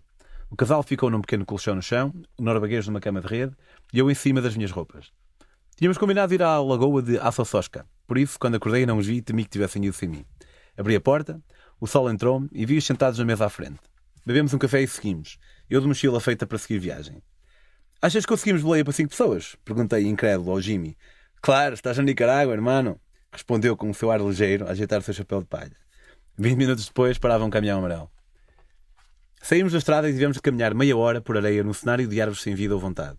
Subimos um pouco, descemos e encontramos um senhor a descansar fora de sua casa com o seu cão ao lado.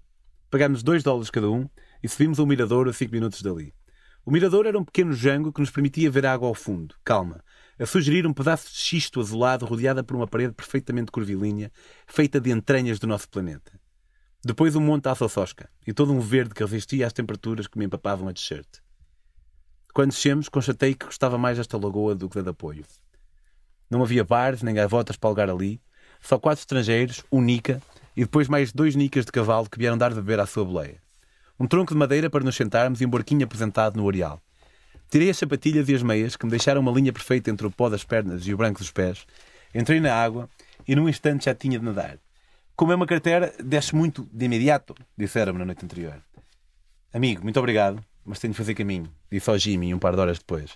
Demos um abraço e caminhei em costa acima em direção ao Joe, que me esperava no meu último destino antes de me aventurar pelas assustadoras Honduras. Partilhei a segunda boleia com duas iguanas que esperavam um destino desconhecido, amarradas no canto de uma caixa aberta de uma carrinha. A terceira com um senhor que vendia paus de selfie e carregadores, e fiquei em Chinandega com sete mangas na mão oferecidas por um camionista que foram o meu almoço. Apanhei boleia até El Vierro, de um velho por quem passara, via ele o seu neto a jogar futebol dentro do carro estacionado ao lado do campo, e dei por mim a entrada de Acerradores, numa estrada feita de pequenos paralelos cuidadosamente arranjados, separados por uma linha amarela. A boleia do vendedor deixou-me a 5 minutos a pé do Joe's Place. Pelo caminho ia aparecendo algumas casas passadamente, um ou outro albergue, e percebi que o meu último pouso na Nicarágua ia ser do estilo do primeiro. Aquela aldeia que está a ser descoberta todos os dias. De vez em quando uma senhora a calhar qualquer coisa no alpendre e locais a beber uma cerveja ao fim da tarde. Uma placa para o Captain's Inn, do lado direito, e um bairro com algumas casas. A placa depois, à minha esquerda, escrita à mão, a castanha em fundo branco. 150 metros. Virei, e quando me virei, vi um portão azul. Do outro lado, uma carrinha com um barco amarelo em cima. Joe's Toy, li-se. Segui mais uns metros e entrei por um portão branco. Uma mesa à frente, outra à direita, com duas garrafas de água abandonadas e duas pessoas nos seus computadores. Depois desta mesa, três camas de rede com viajantes a fumar. Entrei para a recepção com o teto coberto de pranchas de surf que já tinham vivido tudo e apresentei-me ao Luís. O João apareceu de mota ligeiramente estrábico, tinha uma cabeça grande que me lembrava do meu pai e um rosto semelhante ao, ao do meu tio. Cada canto dos seus olhos mostrava cada década ao sol nos seus incontornáveis dias a atravessar oceanos, e o seu bigode caía um pouco para cada lado dos seus lábios, que preferiam palavras em português com um sotaque tão específico de quem cresceu nos Estados Unidos, criado por pai de açorianos. Caminhava como se mancasse sem mancar. Tinha uma barriga ligeiramente proeminente, uma camisa qualquer e todo um ar de si de quem sabia tudo o que se sabia por ter aprendido por conta própria. Após o cumprimento mútuo, apontou para a recepção para onde nos dirigimos. Aqui apontas o que consomes, tiras uma cerveja e anotas aqui, disse, depois de abrir um dossiê de argolas no balcão. Luís, ele não paga o quarto, ouviste? Vou oferecer-te uma, uma, cerveja, Pedro. E passou para o lado lá, do balcão, inclinando sobre a geladeira branca, tirando duas tonhas. Sentamos em dois brancos altos, ali mesmo, na recepção. Então tu és português? Perguntei, depois de um refrescante trago. Oh, Respondeu, arqueando as sobrancelhas depois do seu próprio trago, que levou um terço da cerveja. Eu nasci em São Jorge, nos Açores. Fiquei lá até aos 10 anos. Mas meus pais queriam outro tipo de vida e foram à procura para a Califórnia. Foram trabalhar para a, para a indústria do leite, respondeu. Eu ouvia-o enquanto ao mesmo tempo fazia um filme na minha mente. O meu filme tinha um filtro amarelado e nele via um casal numa ilha que, em busca de uma vida melhor, embarcaram em direção a uma cidade com mais gente num bairro que em toda a ilha de onde provinha. Alguns no final dos anos 50, com uns loucos, loucos anos 60 pela frente. Nos Açores eu acordava às duas da manhã, trabalhava até ao raiar do dia e depois ia para a escola. Depois, já nos Estados Unidos, mais tarde, trabalhei alguns anos na pesca do atum. E isso fez-me apaixonar pelo mar. Passei muito, muito tempo em barcos. Uma vez íamos, uma vez íamos enfiando noutro barco, dizia. Tinha um tico que fazia com que, de vez em quando, com a sua mão direita, puxasse a sua cara para baixo, como, como que para confirmar que ficava no sítio. Vi o outro barco passar a um metro do nosso. Depois o nosso capitão veio dizer que a culpa era do outro. Só que eu tinha visto que era dele. Mas o que é que eu ia fazer? Dizer que era culpa dele? Precisava do trabalho, tinha filhos para alimentar. Sabes, Pedro? E um dia quis fazer as minhas próprias aventuras. Comprei o meu veleiro e dei duas voltas ao mundo. Uma parti para este, outra para o oeste. Disse, com a naturalidade de quem, aos 70 anos, já falou disso vezes que cheguem para parecer uma coisa normal. Duas voltas ao mundo? Perguntei, entusiasmado. Agora, no filme que fazia, via o mais magro, de tronco nu e um chapéu, óculos de sol, sentado na proa, a deixar-se dormir, por vezes. Sim, é fácil, é fácil. Acredita que pedalar até a África Sul é mais difícil, respondeu. Eu tinha ali chegado através de um contacto da minha página no Facebook. E quando eu contactei, contei um pouco da minha pessoa. E se estas viagens já entram em tal descrição, a meio de uma em que pedimos guarida a alguém é fundamental. Mas seria pedalar até a África Sul mais difícil que dar a volta ao mundo de barco? Ele talvez tenha achado a sua viagem mais fácil do que antecipara. Mas eu também. Viste baleias? Perguntei. Sim, sim, algumas vezes. Uma vez eram umas quatro. Iam a nadar debaixo do barco. Pausou. E uma virou-se e eu juro que ela olhou mesmo para mim. Cruzámos um olhar. Assustei-me, claro. Pois podiam virar o barco facilmente. Mas correu tudo bem. E tempestades? Oh, tempestades! Tu saíres nas alturas certas nunca encontras tempestades. E demoras 60 dias. Faz as contas e não tens de preocupar. Com os outros mares é igual. Só que uma vez saí da Tasmânia dia 23 de maio. E sabes quem é que sai da Tasmânia desse dia? Ninguém. Porque é certo vais apanhar tempestades. Falou-me de outra saída, de outro sítio no dia errado, mas tomar notas na hora nunca foi o meu estilo de escritor. Ganha-se precisão, mas sempre posso intimidar outra pessoa. E à conta disso, prosseguiu, falando da sua tal saída da qual não me recordo. Um dia comecei a sentir mal. Achava que estava a ter um ataque de coração. Estavas com um ataque de pânico? Sim, era isso. Tinha uma aguardente portuguesa nas traseiras e mandei abaixo dois ou três copos. Acalmei. Dessa tempestade o mastro chegou a tocar no mar. 90 graus. E ainda vais fazer mais alguma? Não, vendi o barco. Ia vendê-lo por 25 mil dólares e dava 5 mil a quem me arranjasse comprador. Acabei por vendê-lo diretamente por 20 mil dólares. Vendi a uma das pessoas mais ricas da Nicarágua. Sei que ele vai recuperar o barco e que depois de eu morrer o barco vai continuar a navegar por muitos, muitos anos. A conversa fluía livremente, sem eu sentir grande necessidade artificial de preencher o espaço. 35 anos separavam-nos, mas uníamos uma necessidade descoberta do que há do lado de lá. Isso fazia com que as palavras dançassem sozinhas.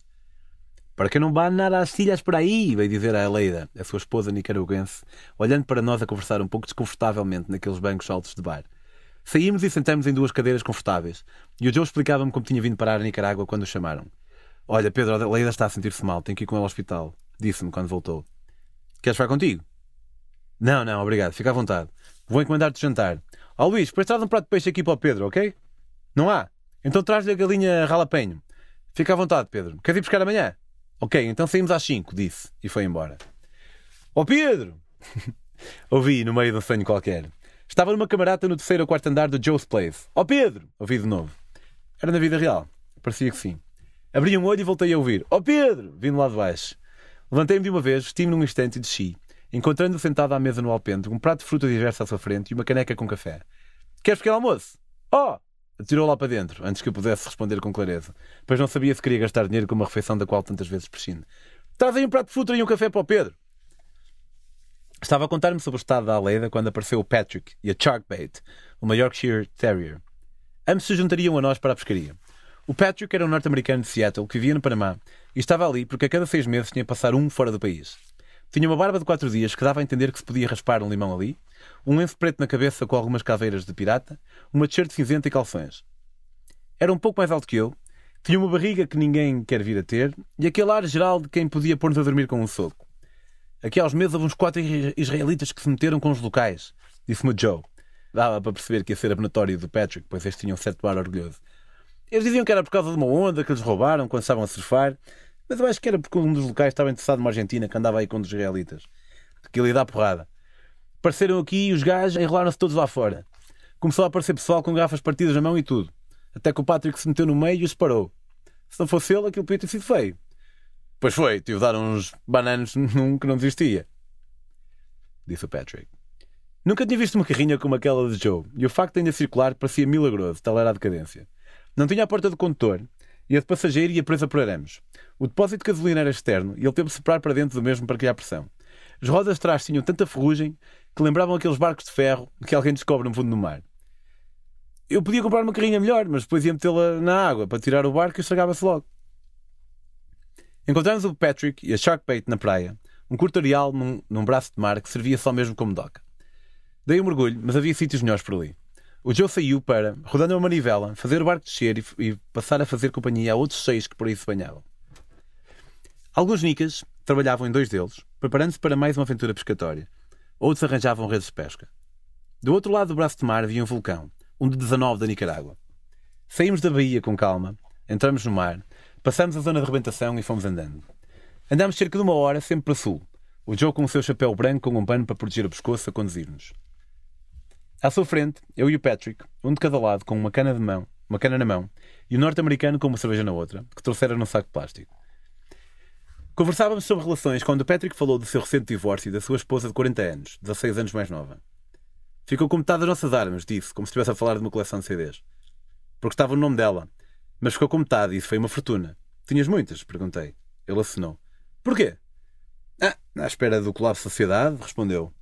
Quando a sociedade colapsar, comida, erva, água e armas vão ser o ouro dessa altura. Quem tiver desses produtos para vender vai estar bem. E além disso, tem material e ferramentas para fazer balas. Só com a venda da bala, da bala chafava-me. Achas que a sociedade vai colapsar?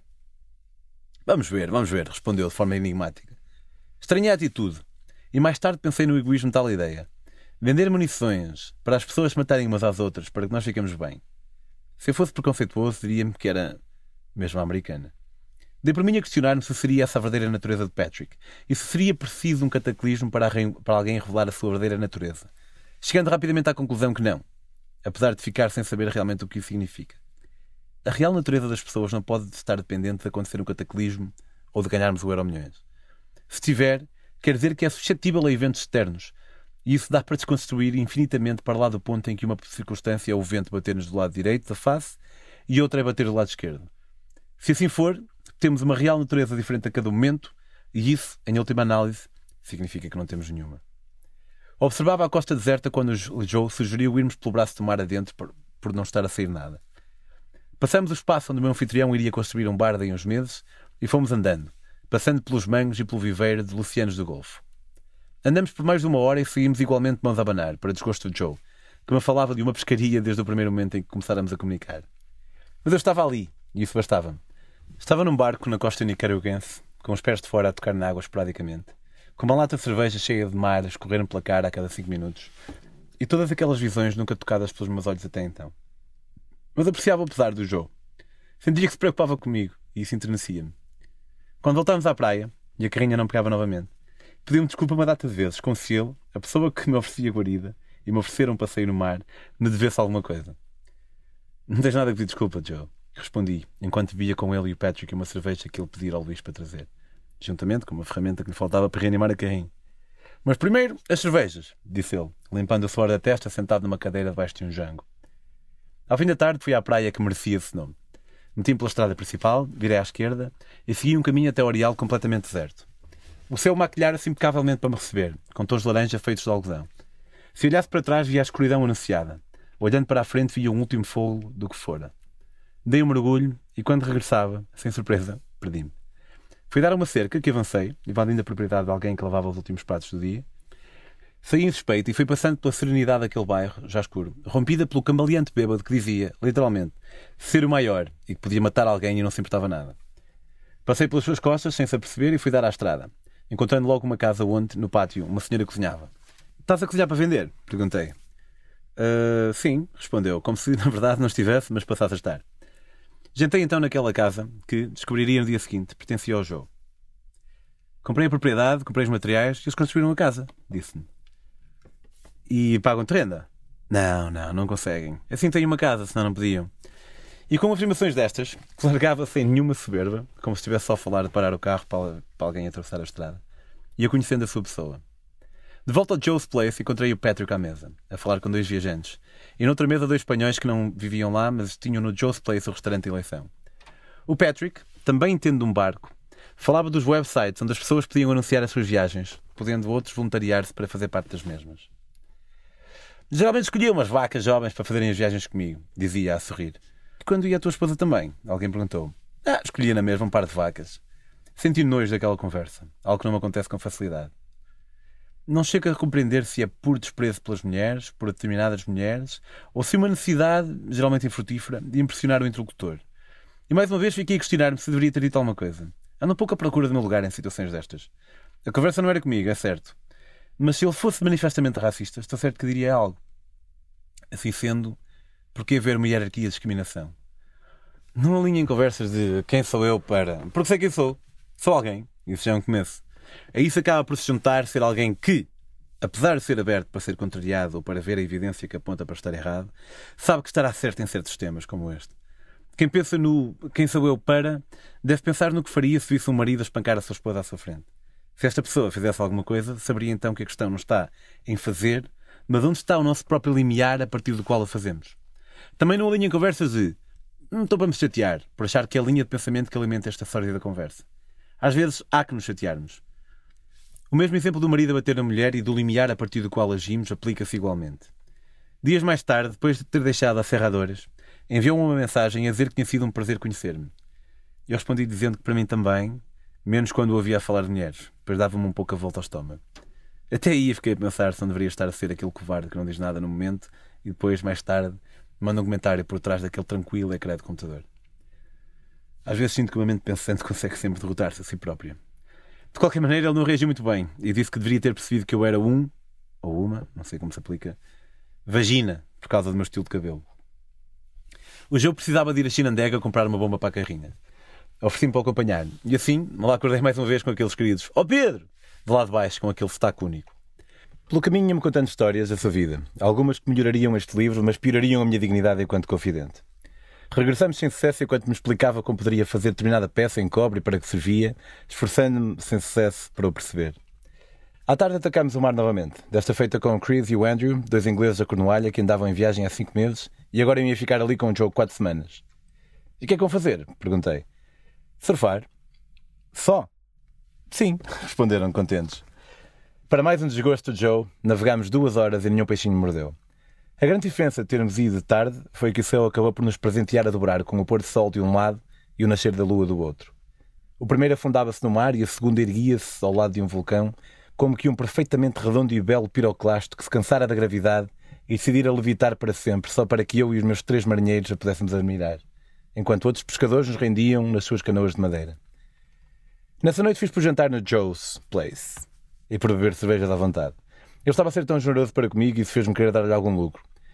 Comi assim um farto prato de espetada e em cavaqueira com o Andrew e o Chris sobre fantasmas, drogas e futebol, bebi oito cervejas completamente ignorantes do meu ato contraproducente, uma vez que, no dia seguinte, quando tentava zerar a minha conta com o Joe, ele fez-lo por mim. Não, não. Eu disse-lhe para pôr a tua conta a zero disse, por cima do meu ombro, enquanto abria o dossiê. Deixei o Joe com um forte abraço num cruzamento até onde deu boleia. Esperava umas Honduras, o grande país fantasma desta viagem, seguido de perto para El Salvador. Saltei para a traseira de um caminhão, depois uma carrinha, mais dois caminhões, e as Honduras cada vez mais perto. As Honduras. Seria assaltado? Quantas vezes? Morreria? Quantas vezes? As histórias que me contavam ribombavam-me no tímpano e na mente. Será que conseguiria chegar com luz até Cigalpa? Será que me deixariam entrar no país? Será que iam pedir-me boletim de vacinas? Pedir-me um dinheiro? Com este nervoso miudinho a fazer-me festas, fui-me levando até que cheguei à fronteira. Saí da Nicarágua sem problemas e depois de responder a um inquérito por parte de um oficial do turismo, com alguma vergonha por ter gasto tão pouco dinheiro no país, atravessei a terra de ninguém. Pediram o dinheiro que era suposto pedirem, mas não pediram boletim de vacinas. Estava dentro. Olá, Honduras. Vários caminhões iam saindo lentamente e cada condutor ia vendo um sul europeu com uma mochila grande atrás e uma mais pequena à frente e um hambúrguer na mão a assinar com a outra. Sem sucesso, saí da zona fronteiriça, caminhei 10 minutos e sentei-me na mochila ao samba de um caminhão estacionado na beira da estrada. Levantava-me de vez em quando, sempre que via passar alguém, mas estes seguiam como se eu fosse invisível e sentava-me de novo, a olhar para o senhor do outro lado da rua que olhava para mim. Até que passou o Nico e a Ana e o filho sem nome que saltou para o colo da mãe no banco à frente, quando entrei para o banco de trás. Sou de Salvador e a Ana de Nicarágua. Conhecemos porque eu trabalhava com a irmã dela. Um dia a Ana veio visitar a irmã a Salvador e olha, fomos-nos conhecendo. Casamos há quatro anos e vivemos em Salvador, mas lá não há vida. É muito perigoso. Queremos mudar-nos para Nicarágua. Por isso fomos lá. Estamos à procura de casa, diziam-me. Estrada fora, conversávamos sobre as minhas viagens quando a Ana me perguntou se já tinha visitado a Terra Santa. Terra Santa? Perguntei, falhando uma perspicácia. Israel, esclareceu Nico, oferecendo-me o primeiro de mil indícios acerca do nível superior de religiosidade que encontraria nas Honduras. Abundariam carros com terços, pulseiras com os mesmos motivos, montanhas com pinturas ou frases religiosas passivas serem lidas de espaço, o cântico vindo de uma qualquer casa estilo igreja improvisada, ou caminhões e carros com mensagens como Só Deus é poderoso ou Só Deus é fiel, a última parecendo mais uma confissão do que um tributo religioso. Não tens medo de andar à boleia? perguntou-me a Ana. O Nico uma vez teve grandes problemas por dar boleia. Não, não, não foi isso. Mas sim, fui preso. Hã? Conta-me lá isso, conta-me lá. Pedi, entusiasmado. Foi há dois anos. Ia de carro até a Costa Rica. Pelo caminho conheci o Panamã e o supermercado. Demos-nos banho e com a conversa percebemos que íamos na mesma direção. Ele para o Panamá, eu para a Costa Rica. E ele perguntou se eu me importava que se nos esquisse, olha, que seguíssemos juntos. O homem era simpático, dizia que não conhecia o caminho e eu acedi. Lá fomos então, um carro atrás do outro. Houve um dia em que dei uma pancada no passeio e estraguei a gente. Ele ofereceu-se logo para ajudar. Tirámos a roda do carro e levou ao mecânico. Pensei logo que estava a confiar muito. E se ele desaparecesse com a roda? Mas não, regressou. Um tipo de confiança, percebes? Perguntou retoricamente, enquanto num segundo me atravessava a estranha sensação de como será viver num país que nos faz considerar que alguém com quem estamos a viajar nos possa roubar a roda de um carro. A partir daí, qualquer dúvida que houvesse dissipou-se. Fomos seguindo caminho, entramos no Nicarágua, levei-o a casa dos pais da Ana, comeu connosco, passou lá a noite, tudo tranquilo. Só quando estávamos a sair para a Costa Rica, ainda do lado da Nicarágua, a polícia descobriu-lhe um buraco na parte de baixo do banco. E quê? Perguntei inocentemente. Esses buracos são usados para transportar droga. Ah, mas tinha droga? Não, mas levantou logo suspeitas. O rapaz nem sabia onde sabia de meter. Tinha acabado de comprar o carro e eu via na cara dele que ele não sabia que aquele buraco existia. Pois, eu via isto tudo e quando a polícia nos perguntou se íamos juntos, eu disse que sim. E o que é que aconteceu? Foram fazer outra revista ao carro, desta vez mais a fundo, e descobriram uma arma que eu levava. Pasmei-me. Este rapaz de 37 anos, gordinho, risco ao lado, que se queixava do crime no país, com uma esposa que falava da Terra Santa, andava a passar fronteiras com uma pistola. Eu sei que estas realidades não são mutuamente exclusivas, mas surpreendeu-me.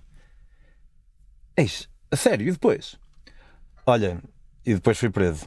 Por Deus que foi do lado da Nicarágua e a família da Ana pôde ajudar-me, levando comida, senão estava tramado. Passei lá sete dias, ao lado de pessoas algemadas nas mãos e nos pés, de cócoras, 24 horas por dia. A polícia tratou-me bem, deixavam tomar banho e os outros não. Interrompi. Claro que não, nunca. E deixavam-me deixavam ver televisão com eles. Mas foi duro, claro. No final ficaram com a pistola. Claro. E tive de pagar 500 dólares de multa. Depois, mais tarde, quando vim para casa, como se lembravam de mim, deixaram passar sem sequer olhar duas vezes para o meu carro. Agora sim, podia levar um arsenal inteiro. Deixaram-me no cruzamento para El Salvador, onde eu próprio passaria dias mais tarde. Estava calor e era como se tudo fosse muito bege, como se o sol tivesse arrancado as cores mais vivas do que me rodeava. Algumas lojas de madeira convidavam para a sombra, mas não aceitei. E acabei, dez minutos envolvidos, por entrar naquela carrinha de dois vendedores de artigos de farmácia. Encafei-me no banco de trás desta carrinha, que parecia ter sido esquecida num campo de tiro, e fomos até Pespir, onde pararam para uma venda numa farmácia. E daí para outra rua mais movimentada. Esperávamos na carrinha e eu olhando para o relógio, que me avisando que o tempo urgia. Não podia chegar até o Tegucigalpa de noite. Saí do carro e sentei-me num pequeno muro, reparando nos senhores mais velhos com chapéu de cowboy que abundavam. E deduzia que, apesar deste novo detalhe, toda a gente era como toda a gente, outro país qualquer.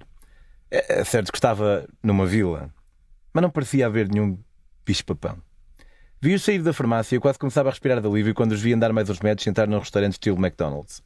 Voltaram, entregaram-me um saco de papel, dizendo para lá tripita. E seguimos, finalmente. Afinal, iria chegar com tempo de sobra.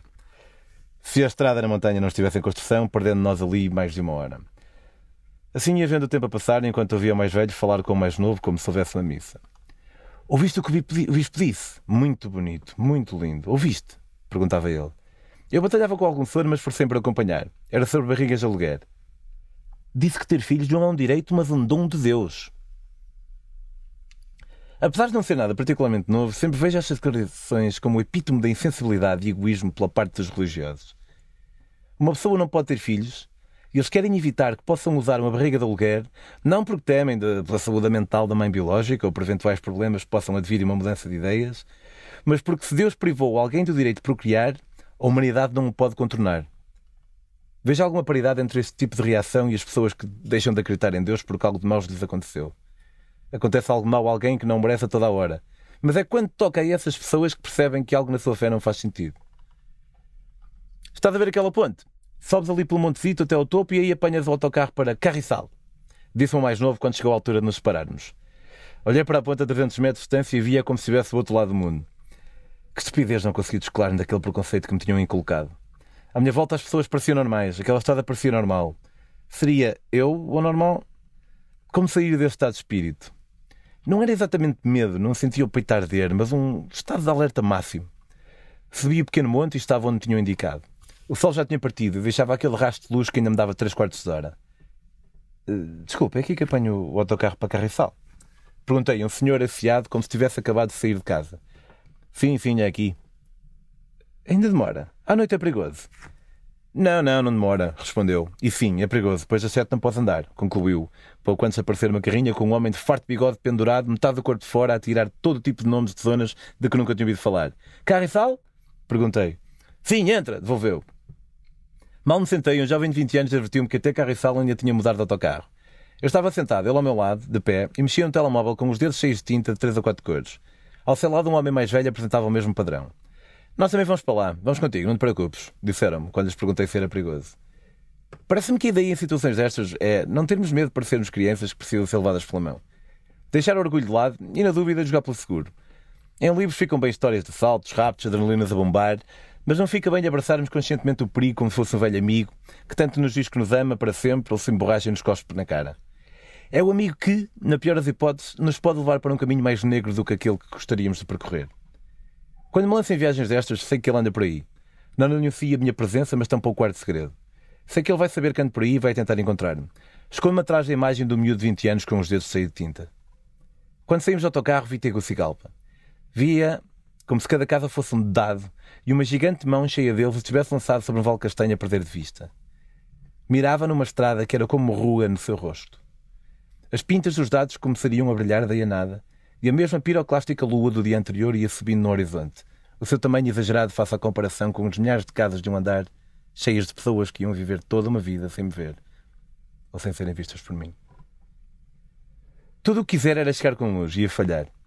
Mas tinha dois anjos amigos que iam levar-me pela mão. Esperaram comigo para um autocarro que não veio e entraram comigo num táxi coletivo que desceu a encosta. Pelo caminho ligaram ao Arthur, o calçafra que me esperava. Encontrei-o momentos mais tarde em cima do viaduto que me indicara. Vi-o aparecer de cabelo encaracolado pelos ombros e uma boina. Os pintores passaram-lhe a estafeta luz e foram embora, desaparecendo da multidão que se apressava para casa. Deixámos a estrada principal e depois passámos do campo de futebol de 5, entramos por um portão. Há umas semanas estavam ali a jogar um jogo de futebol e apareceu alguém a perguntar pelo Manel. Apontaram-lhe o Manel, o gajo foi lá e matou ali. Passámos o portão e apercebi-me que não tivera cuidado em trancá-lo. A questão é que, apesar deste crime todo, disse ele, raramente afeta um turista ou alguém que nunca chateou ninguém. São coisas entre os maras. Os maras eram a razão pela qual eu entrara neste país com um especial receio. A razão pela qual, quando davam boleia e eu dizia que ia para as Honduras e El Salvador, as pessoas me advertiam incessantemente. Estão divididos em dois grupos, a Mara Salvatrucha, ou MS-13, e os Barrio 18, ou M18. E são dois dos gangues mais perigosos do mundo. Estão presentes em alguns estados dos Estados Unidos, no México, Guatemala e principalmente em El Salvador e Honduras, sendo responsáveis pela presença destes últimos dois países nos primeiros dois lugares de mortes por assassinatos entre todas as nações. Para se poder ter uma noção, El Salvador registrou quase 83 mortes por 100 mil habitantes, 5.527 assassinatos em valor absoluto, em 2016. E as Honduras registaram 57 por 100 mil, 5.150 em valor, absoluto, ao passo que Portugal registrou 0,64 mortes por 100 mil habitantes.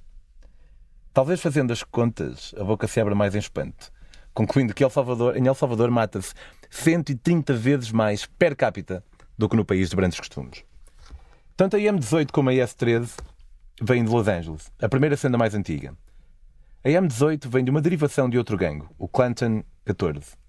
Com o objetivo de poderem assimilar também novos imigrantes de diferentes etnias, quiseram criar a secção Clanton 18th Street, Clanton Rua 18, o nome da rua de onde supostamente provém. Quando a proposta foi rejeitada, surgiu o 18th Street, a Rua 18, 18th Street Gang, passando desde logo a rivalizar com a sua casa-mãe. Levaram a cabo a sua ideia de multiculturalidade e tornaram-se um dos primeiros gangues de Los Angeles com tal característica. Assim, apesar de ter começado com um gangue com mexicanos de segunda geração, esta plurietnicidade levou ao recrutamento de salvadorenhos, guatemaltecos e hondurães, o que fez com que, com as deportações decorrentes de criminalidade, o gangue fosse exportado para estes países centro-americanos, onde rebentou. A MS-13 começou por ser um grupo de jovens delinquentes salvadorenhos, forçados a fugir de El Salvador devido à guerra civil que assolou o seu país nos anos 80, que se juntavam para beber, fumar erva e ouvir heavy metal.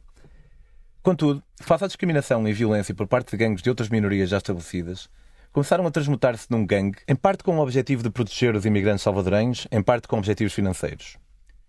Prévia à deportação de milhares de elementos dos gangues, um fator importante para o seu desenvolvimento foi o encarceramento massivo, começado lentamente nos anos 70 e altamente publicitado durante os Jogos Olímpicos de Los Angeles de 1984, com o intuito de Ronald Reagan de limpar as ruas sujeitas à opinião internacional. Entre os vários esforços por parte das autoridades, ressalva-se a Operação Hammer, em 1988.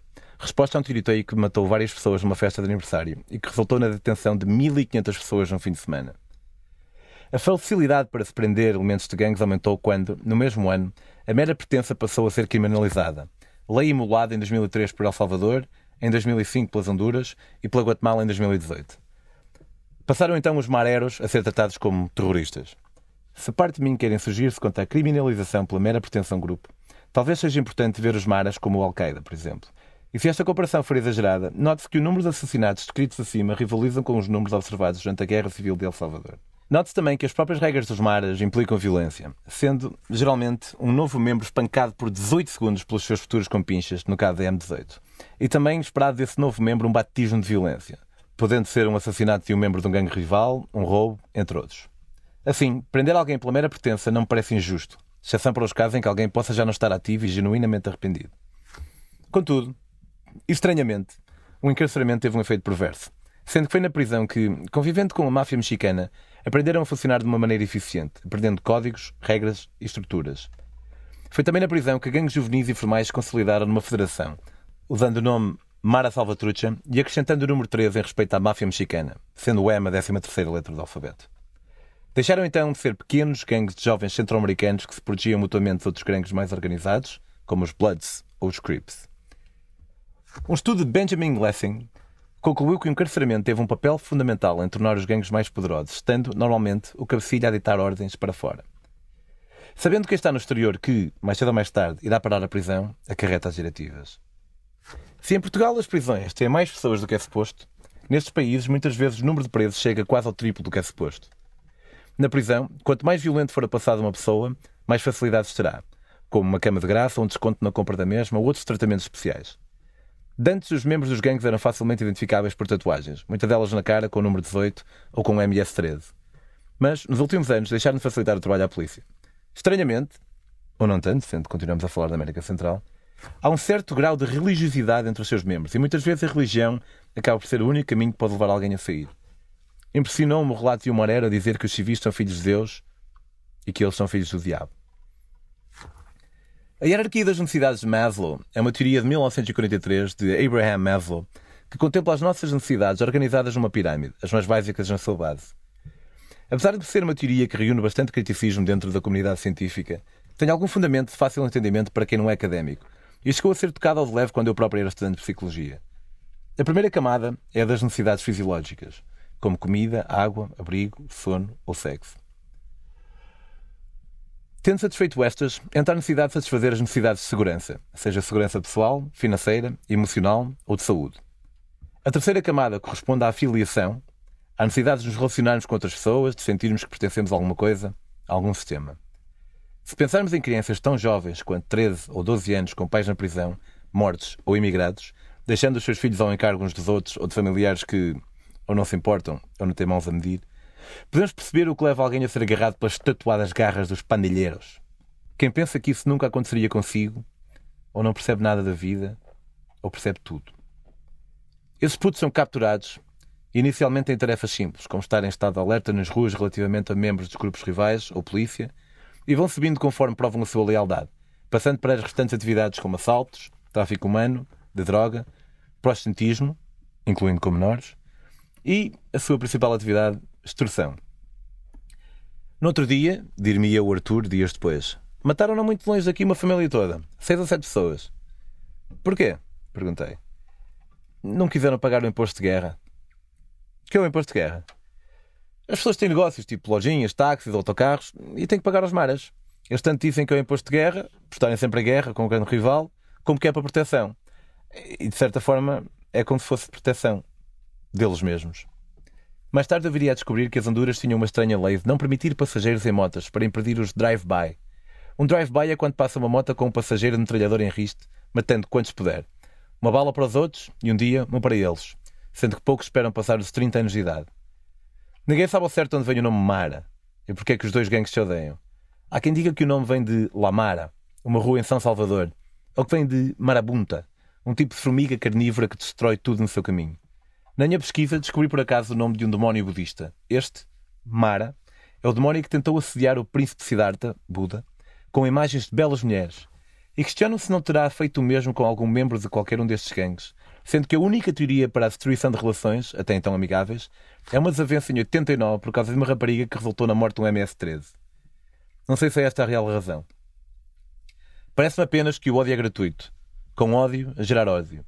Um mata o outro, o outro vinga-se, o outro vinga-se da vingança. E décadas depois aqui estamos. Uma data de tiros, hipocrisias a falar de Deus, pessoas perdidas e ridículas sem rumo nem esperança em nada, senão na aprovação do elemento qualquer que igualmente não sabe quem é nem onde está.